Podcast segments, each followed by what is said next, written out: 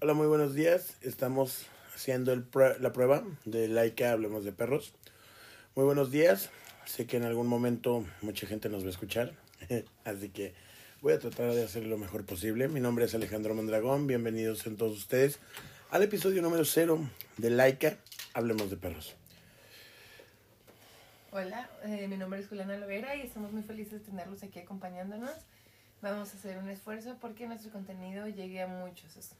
Ok, para los que no nos conocen, vamos a dar una leve introducción. Este, nosotros somos originarios de Ciudad Juárez, Chihuahua, de la frontera number one, número uno. Nacidos aquí. Y si no me creen, arriba Juárez. Y si no me creen, vean el mapa. Ay, ay. Bueno, este, ¿de dónde son Juliana y Alejandro? Más que de Ciudad Juárez, somos de Colitas Felices. ¿Qué es Colitas Felices? Es un albergue de rehabilitación de animales, el cual ha venido desarrollándose a lo largo de nueve largos años. Ya casi diez. Ya casi diez. Cachi Se dice fácil. Se dice fácil, ¿verdad? Pero es como los matrimonios, ya diez años ya, ya marcan. Este, este proyecto surge porque empezamos a ver que las personas eh, realmente no eran malas. Las personas este, más bien no estaban informadas del todo. Las personas desconocen. No existía más que una desinformación, mm, pues la confusión. Sí, sí, siempre este, mala información o no la tenían o simplemente pues no se les hacía llegar de la manera correcta, ¿no? Y esto pues siempre contaminado, perdón, por la influencia gringa. Este, lo siento, fue como que tos rara siempre combinado con la influencia americana, ¿no? Esta influencia que, que, nos afecta tanto que al final del día nos termina por, por este, por decir puras mentiras. Más que eso es, yo creo que más que una influencia es lo que crea es una expectativa, en donde estamos acostumbrados a ver en la televisión todo, pues ahora sí que como se ve, ¿no? Tal cual, todo va desde el rescate de un animal, donde la policía, tú ves, o son patrullas unidades específicamente destinadas para esto, que están destinadas para ir a cubrir estos casos o reportes o incidentes, llegan a los domicilios y retiran a los animales, pero cuentan con todos los medios de por medio, tú los estás viendo, imagínate, los estás viendo en televisión. Hay dinero suficiente como para que esto pueda ser transmitido. Sí, de hecho, de hecho, este, por ejemplo, recordando los famosos, ¿no? De Villalobos Rescue. Estos muchachos tienen Suburbans, la verdad de muy reciente modelo yo creo que yo los veía por el 2014 y traían 2020. Esas suburban, ¿no? Se subían los perritos, acá unos pitbulls bien gordos, así, pero gordos. Pero cosas exageradas que no, aquí no ves a los animales así ni aunque tengan dueño. No, en, serio. Subirse a esas grandes camionetas de piel, o sea, yo creo que en la vida me he subido a una de esas. Y allá los animalitos, bendito sea Dios. Ahí soné como... Este, Todo un anciano. No, como un, pastor cristiano, ¿no? Pero sí, gracias a, que los americanos tienen una alta estima por la vida, por los, por los animales más que nada, se ha logrado todo esto. Pero aquí en México... Es que existe la diferencia desde, desde lo escolar, porque se les, se les inculca desde entonces y además la interacción de las personas siempre es superior, además también la interacción que el gobierno tiene. Sí, no. Aquí pues hemos visto, yo en mi caso, por ejemplo, yo sí llevaba los libros estos de, de cívica y ética, de ciencias naturales que te enseñaban a cuidar a, la, a las especies. Yo ahí conocía el ajolote, yo el ajolote lo conocía alrededor de cuarto de primaria, quinto, y me vengo enterando que hay personas que en pleno 2021, incluso amigos míos que son universitarios, que tienen hasta maestría en ciertas cosas, por otro lado, no conocen al, al ajolote. un dato muy interesante. Yo lo conocí hasta que estaba en la prepa Ahora hay que decir, pues yo fui a toda educación pública y tú estuviste en una, en una educación particular, entonces es un ejemplo claro de lo que comentábamos del el entorno de la educación y pues los efectos que siempre va a tener. Y aparte la capitalización, ¿no? Porque yo me desarrollé, ah, para los que no sepan, este, yo crecí en Toluca, en, en el Estado de México. Le mando un saludo a todos mis amigos de la Liceo Pedro de Gante, ya yo, yo me crié. Era junior, pero ya no lo soy. Y sí, la verdad es que la escuela siempre manejó el tema ambiental muy bien. Mandaba a traer libros que no eran de la SEP, vale aclarar. que no eran de la SEP para podernos dar estas materias. Y porque hasta quinto de primaria todavía nos daban libros de la SEP de cívica y ética y todo eso, si nos daban pues, el paquete mm, escolar. Nosotros en la escuela, en la escuela pública tienes lo básico, pero sí, a mí todavía me tocó cívica y ética también, sin embargo, pues el entorno de conocer tanto un poco más a la cultura ecológica, no. Bueno, este, entonces, esa es la primera parte del podcast.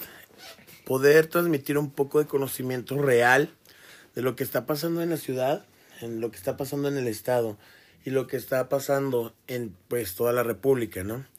Cómo hay esas afectaciones, cómo afecta a la población, cómo en algún momento pues este nos va a terminar por, por afectar incluso nuestra vida diaria. Por ejemplo, cuando se votaba lo de los impuestos a los alimentos de las mascotas en el Senado, realmente nadie le prestó la atención indicada. Nadie se preocupó ajá, Hasta por... que vieron el efecto en- directamente en el bolsillo fue cuando se dieron cuenta de pues cómo el entorno de haber ignorado una política que hubiera sido, debió haber sido de interés público, tuvo efectos tan negativos. Sí, y es que tú dices son unos centavos, pero la verdad es que de centavo en centavo la federación se vuelve inmensamente y es rica. Y ese dinero debería, Cada persona que compra un solo costal de croquetas. no, y son varios, no, no es costal, es por, por, es como el IVA, sí, es como el IVA. Esto debería ser enfocado, todo este recurso debería ser llevado a crear las instituciones o a fortalecer a las asociaciones civiles que el día de mañana pues van a salir a rescatar a los perros. Pero pues ese dinero termina igual en el SAT, en la federación, se pierde No y una vez más, este, exacto, no reinvierten a los animales. Y esto es en, no nada más con los perros, es con todo, ¿no? Y aún así se espera que siga funcionando sin recurso alguno. Exacto. La segunda parte del podcast es darte nuestra opinión, darte nuestra muy humilde opinión Sí, muy personal. y muy personal. Cabe resaltar que nosotros, este, toda la expresión expresada, valga la redundancia en este podcast, es meramente producto de una mente enferma y decrépita de nombre Alejandro Mondragón y de una mente universitaria y científica que tiene por nombre Juliana Loera. La combinación de estos dos da como nombre Laika Hablemos de Perros y todos los proyectos que con esto conlleva Colitas Felices, ¿no? Este, nuestra opinión, por ejemplo, del primer tema que automáticamente se dio, que es la mala información, es que en México, no solamente con las leyes de los perros, no, no, no, con todas las leyes, la gente desconoce, ¿no? Desconoce todo esto y pues la federación pues deja ahí el canal del Congreso y ahí quien quiera Pues, oírlo. Básicamente se supone ellos están obligados a hacerlo todo público y así lo hacen, pero nosotros como ciudadanía estaríamos obligados a estar pendientes de las reformas y políticas que están creándose, porque nos vamos a ver afectados directamente de una u otra manera, nos guste o no. Sin embargo, no nos interesamos y ¿qué hacemos? Les dejamos el camino 100% libre. Otra cosa, nos interesamos, pero nos vamos por la influencia, como te decía, ¿no? La, el- la información de, de Estados Unidos. Por ejemplo, recuerdo mucho cuando incluso a nosotros nos afectó, cuando se quitaron los animales de los circos. Cuando pasa esta, esta situación, acontece esta, este gran cambio en la humanidad, que es dejar de tener animales en los circos. La iniciativa me encantó. Sin Todos embargo, el desarrollo muy, muy felices. y el final no fue de lo más placentero que digamos, ¿no?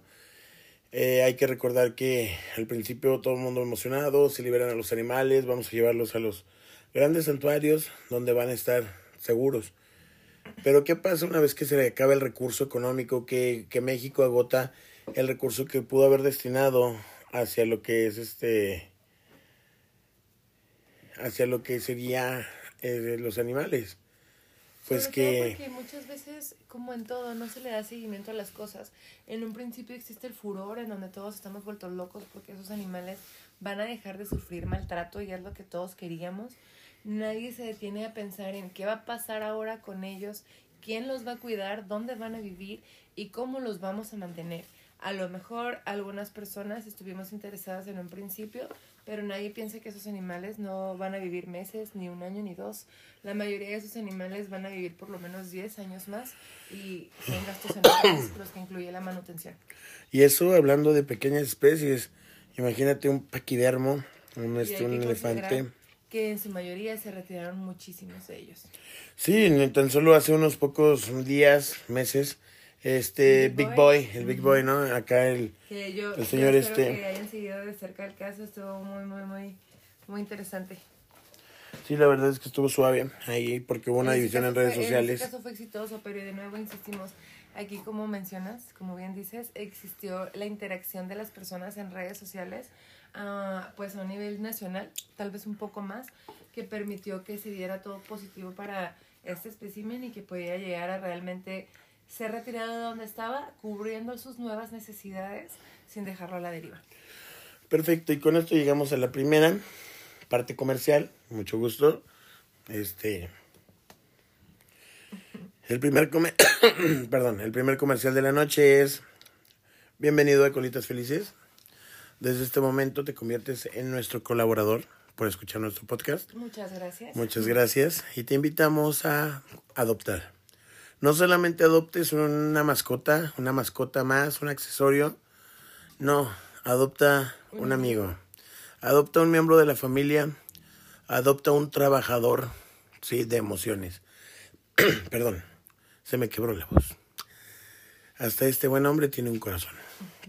Este, adopta un amigo, adopta emociones, adopta un estilo de vida diferente. La verdad es que una mascota viene a revolucionar tu mundo, viene a revolucionar todo lo que piensas. 160. Y la verdad es que tu felicidad aumenta un 400%. Adopta, desde donde nos estés escuchando, busca alguna asociación, algún Petco, porque en Petco está el área de ¿Algún adopciones. O sal a la calle, hay muchísimos por ahí solos. Pero el hecho es salvar una vida, no solamente la del perro, sino también la tuya. Y continuamos con Laika. Hablemos de perros, el primer episodio, la malinformación. Bueno, no primero, el cero. Como, es que iba a ser como Evangelion, ¿no? uno, dos y tres, y luego va a haber un chingy, y luego yo te voy a decir, vamos, súbete a Leva. Perdón, es que soy medio, medio geek. Seguimos un poco con la malinformación. Perdón, ya está haciendo un poco de frío aquí en la ciudad. Este, ya está frío. Resguarden, eso me recuerda, resguarden a sus mascotas, que vienen temperaturas muy fuertes, muy frías. Ellos son seres vivos que también sienten y sienten mucho frío. Así que, si tienen un perrito, por favor, ábranles la puerta de su casa y la puerta de su corazón. No sean gachos, ¿verdad? Este, ¿qué otros ejemplos podemos encontrar, Juliana, de mala información? Este, o falta de información, ¿no? Porque también este las las Las direcciones esterilizaciones, el antirrábico, las vacunaciones. mucha mala información. De hecho, hoy hoy te topaste, ¿no? Con que un veterinario recomendaba cruzar a una perra Sí, pastor alemán me- con me piómetra. escribían para, no, me escribían para preguntar. Una persona que, que tiene una perrita pastor alemán. Muy, muy bonita la perrita. La verdad es que se ve muy fina. eh, y ellos querían esterilizarla. Les comentaba esto por la cuestión ética al momento de, del médico que dio la sugerencia. Eh, mm, eh, ellos querían esterilizar a la perrita porque empezaba a presentar un poco de problemas de agresividad con niños. Eh, entonces, pues estaban buscando esta opción. Y al llevarla con su médico, él les recomendaba que tuviera primero una camada porque de otra manera eh, se iba a hacer más agresiva y también era mejor para su salud, eh, pues como tal cruzarla. y ella me preguntaba a lo que yo le comentaba. Por supuesto que no, cuando un perrito se esteriliza no se hace más agresivo simplemente por el hecho de que se retiran los, la- los, pues, los testículos o los ovarios en tal caso y pues ya no va a haber producción de hormonas. Y ahora, el someter a un perrito a una cruza innecesaria, innecesario porque eso es lo que es, lo estás arriesgando tan solo a la transmisión de enfermedades pues, sexuales, también puede llegar a tener abortos espontáneos, puede llegar a sufrir enfermedades eh, pues bueno, sí, venéreas y urinarias. Sí, y ahí también puede entrar un poco lo psicológico, ¿no? Que dicen que es que si no tiene se va a traumar, no, al contrario. Oh, lo que se experimenta, Ajá. lo que experimenta en la monta sí puede llegar a ser placentero. Pero viene la otra la otra parte cuando hacen la desmonta, ¿no? No, no, se no, tuerce a todo el asunto. Porque no son animales capaces de sentir placer en ese aspecto. Pero sí, definitivamente puede llegar a ser doloroso y puede llegar a ver. Bueno, más bien no me refería a placentero de placer, sino que están cumpliendo su objetivo, ¿no? Ah, ok, sí, más bien Eh, el instinto. ajá, el claro. instinto. Están llegando a la culmine de su instinto y por esto, este... Son tan insistentes. Ajá, pero en realidad puede provocar un trauma más grande eh, porque hay que recordar que el macho es el que sufre más, ¿no? Cuando se baja de, de la monta, O la hembra, ahí hay un torcimiento ahí. Entonces, ¿cómo puede existir todavía en este siglo, después de tanto estudio, después de tanto, que un veterinario nos diga, nos diga esto, ¿no? Nos diga que que hay que reproducir. Realmente, esas son viejas usanzas que se usaban pues en el rancho, en, muy en la antigüedad, de perdida hace unos 40 años, ¿no? De que decían, no, es que se tiene que criar para que tenga instinto y de, de mate. hacía el comentario de la raza de la perrita porque realmente ustedes creen que si el animalito hubiera sido de, de tipo mestizo hubiera hecho el mismo comentario. Exacto, ¿A sea, él, a él ella sugerir que lo quería esterilizar? Yo no creo. Lo dudo, No, en eh. un 90%. no, no se deje engañar, gente. Y francamente, pues me dio gusto, ¿no? Que ella se le hiciera raro, o sea, porque me dice, es que yo también había escuchado lo contrario y me sacó de onda que él me dijera esto. Entonces, pues, desde ahí es bueno que ustedes cuando tienen dudas, pues busquen informarse y no se queden nada más con una opinión. A veces son, son profesionales eh, o creemos que lo son porque ha dado también el caso de personas que suplantan cédulas o no las tienen Sí, y pues es peligroso, entonces es muy bueno que ustedes busquen una información. expresión muy del norte. Hijo de su, Sí, qué miedo. pues su madre, ¿no? Qué Porque. Ujú. Este, y, y aquí ha pasado varias veces en la ciudad. De, Sí, de repente, veterinarias que se suponía eran serias. sí, de repente salen ahí los quemones en Facebook y sale a relucir que el que estaba atendiendo ni siquiera era médico. O a veces personas que atiende un hombre y la cédula está en nombre de una mujer. Entonces, no todas las Y personas te se quedas fijan. así como que, ¿qué no todas estás? las personas se, se fijan, o tal vez no todos sabemos, pero es necesario que un, un profesional de la salud, un médico veterinario, cuente con su cédula y esté disponible en el consultorio para que ustedes puedan verlo y así puede cerciorarse que la persona que está cuidando la salud de sus animales verdaderamente esté capacitada. Sí, ah, me viene otro ejemplo de la mala información. ¿A quién recurrir para reportar animales? ¿Sí? Todos aquí en Juárez, por lo menos, se echan la varita. Le hablas al 911, ajá, le hablas al 911. Oye, señor oficial, es que aquí mi vecino está, tiene un perro que tiene un metro de cadena y se está ahorcando. ¿Qué hago? No, pues a nosotros no nos compete, marca ecología. Ecología, te da el número de Rami. Rami te dice, Yo no puedo atender. no puedo, no puedo atenderlo, no hay personal, lo que nos decían la última vez, No que ya iba a ser espacio, cambio de o que administración. ellos no cubrían reportes, o sea, demonios. Y eso sí te llegaban a contestar, ¿no? Porque hay mucha la gente que decía que no, que O no como hubo un contestaban. tiempo también en que solo atendían por WhatsApp y pues no, no, no entendían. Y luego llega esto que hay otras personas que suplantan a las autoridades, ¿no? Que, Ah, que sí, hacen el trabajo. hacen Ahí hay varias en la ciudad que engañan a las la gente y terminan por la eutanasia de los animales cuando... Y que definitivamente es otro, un extremo completamente diferente y que también cae en lo, pues, en lo erróneo y donde pues no, no podemos llegar a creernos dioses y a disponer así. No somos la autoridad. Desgraciadamente la autoridad tampoco es lo que desearíamos o pudiera ahora todavía carecer de todas las regulaciones, pero estamos trabajando en que esto cambie y no podemos tomar justicia por mano propia. Sí, pero es que esto ya es este jugarle mucho a, a como dices, ¿no? Al monarca o, al- o a Dios. Porque hay muchos pedos mentales que entran ya al decidir Es eutanasiar. una cuestión de soberbia, ¿no? O sea, ¿cómo puedes tú decidir sobre la vida del animal si tenía una casa y, tal- y estaba incluso sano? Porque Sí. me tocó verlo, nadie me lo contó. Y es que aquí hay que hacer un- una separación muy importante, que no es lo mismo una eutanasia humanitaria que nada más eutanasiar por eutanasiar. Nosotros realizamos eutanasia humanitaria, que es cuando la calidad de vida de un animal se ve comprometida. Sí, ya sea que tenga moquillo, hepatitis o alguna discapacidad que o haya esto sido atropellado y ya no va a poder valerse por sí mismo o sufra... ah, Sí, cuando la calidad de vida se ve interrumpida. Pero la eutanasia que hacen estas personas es realmente una eutanasia por pareja. Son, se creen tanos, ¿no? Se chascan los dedos, le pagan al veterinario, Solo porque- inyectan. Solo por creer que es lo mejor. Solo porque pues- pueden. Y por eso existen las leyes, ¿no? Y las regulaciones donde pues se estipula quiénes son las autoridades que pueden llegar a hacer esto y quiénes no y cómo somos regulados todos los demás. Pero desgraciadamente, cómo debiera ser. sí, pero desgraciadamente una vez más estamos en México.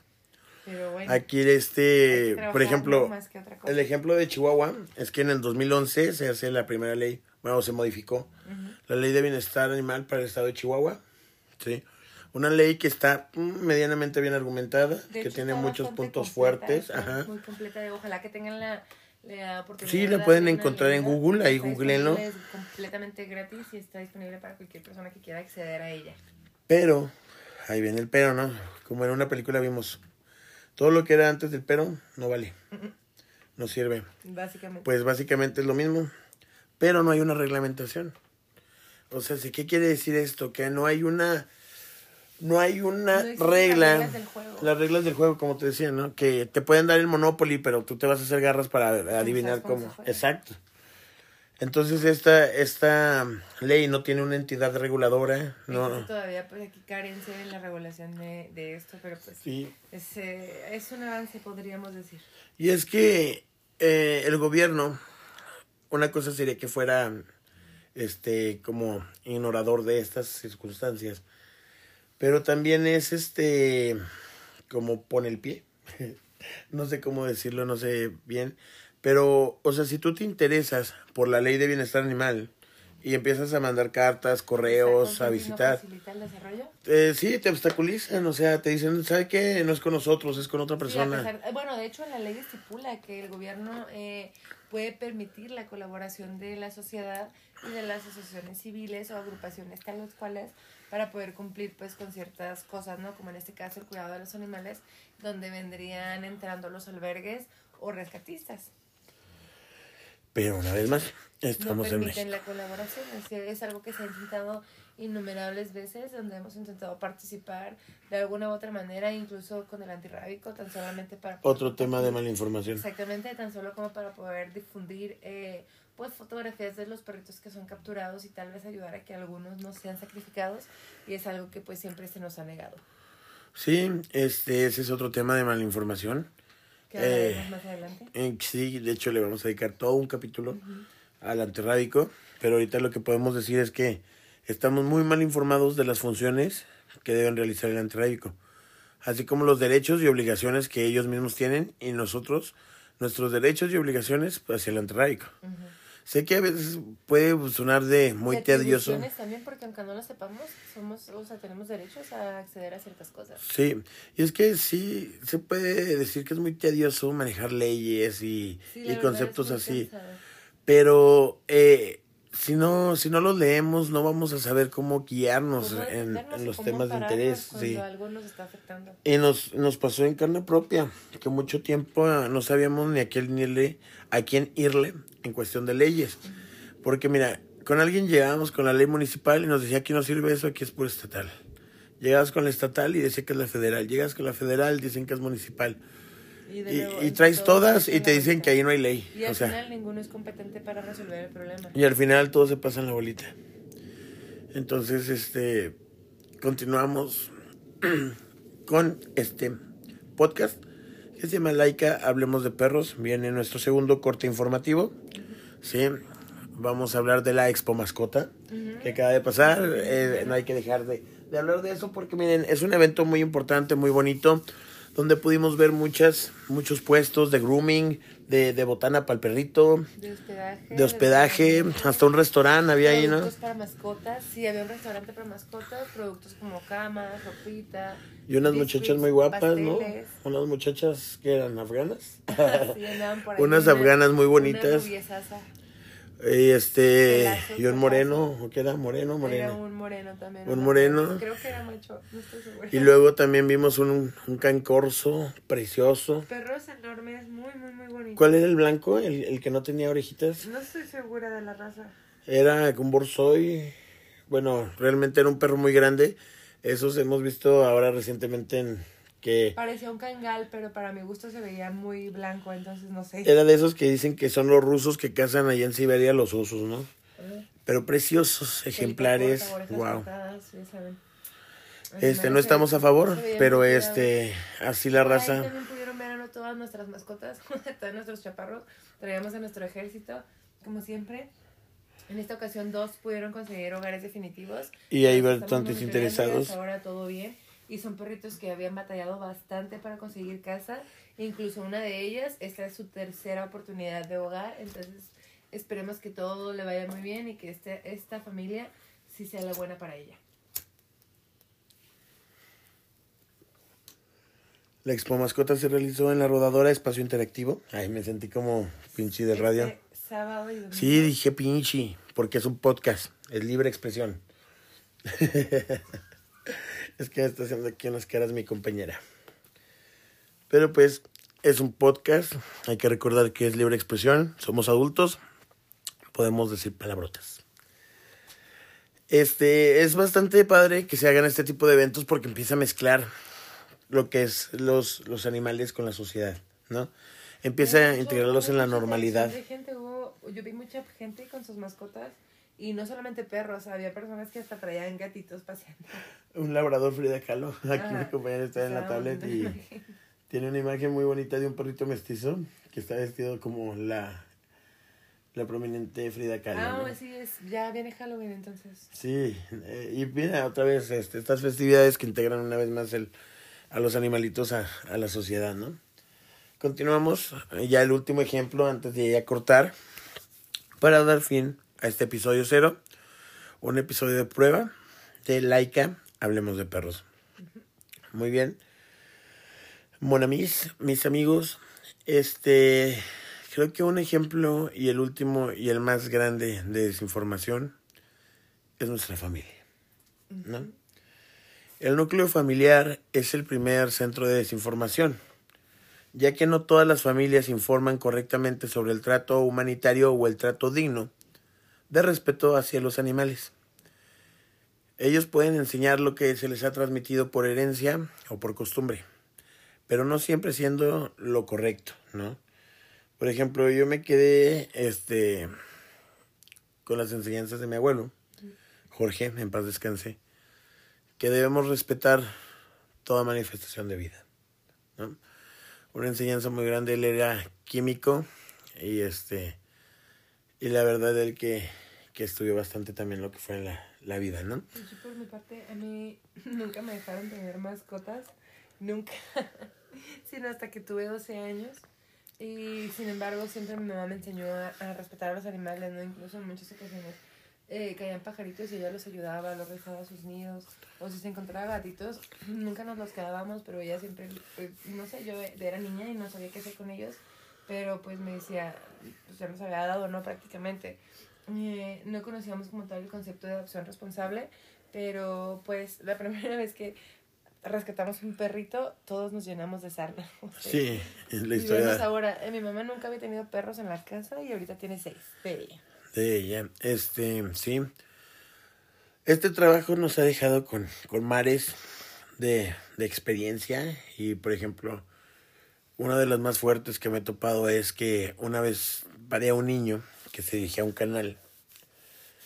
E incluso ni siquiera fue aquí en Juárez. Este, fui de vacaciones a un pueblito que se llama Janos, aquí cerca. Y veo que trae una bolsa y la va pateando. Pero me llama la atención porque la bolsa se mueve.